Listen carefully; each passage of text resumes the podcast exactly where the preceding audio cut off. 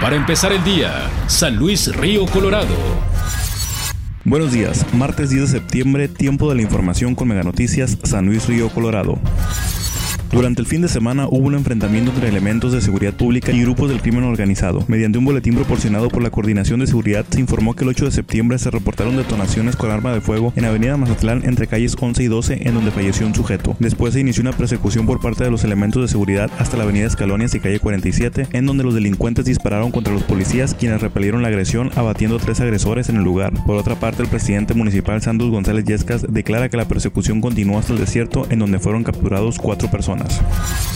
En los resultados emitidos en la página oficial del gobierno de Sonora en cuanto al semáforo delictivo, se denotan los resultados comparativos en cuanto a homicidios registrados en los primeros dos trimestres del año 2019 en San Luis Río Colorado, en el cual existe un incremento de estos en comparación a los primeros dos trimestres del año pasado. En el año 2019 existió un incremento en el mes de marzo con una cantidad de 10 muertes, manteniendo un estándar de 4 a 8 muertes por mes, mientras que en el año 2018 el registro marca una media estable de 3 homicidios mensuales en su totalidad. Por otra parte, observando los porcentajes de incremento de homicidios desde hace 5 años a la fecha, se muestra cómo desde el 2015 2018 el total abarca entre 23 a 36 incidentes anuales, mientras que la cifra del 2019, aún sin finalizar el año, rebasó por completo los años anteriores con 43 homicidios.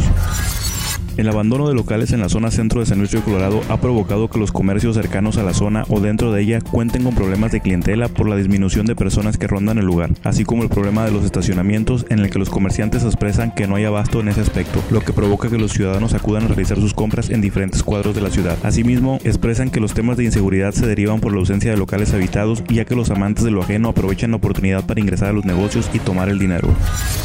aprueban por unanimidad de votos en Cabildo el primer informe de gobierno del 28 Ayuntamiento dirigido por el presidente municipal Santos González Yescas, quien declara este se realizará durante las celebraciones de las fiestas patrias el 15 de septiembre con la intención de hacerlo más popular y en forma de plática a la ciudadanía sobre los avances realizados durante su administración. Menciona que el informe tratará de los ejes principales de seguridad, salud y educación, así como también se considerará el tema de impulso al deporte y cultura.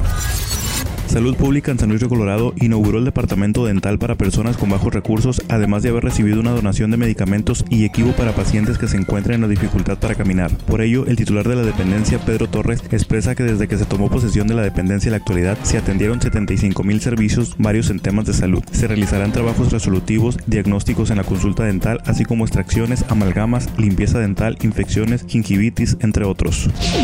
Para empezar el día, San Luis Río Colorado.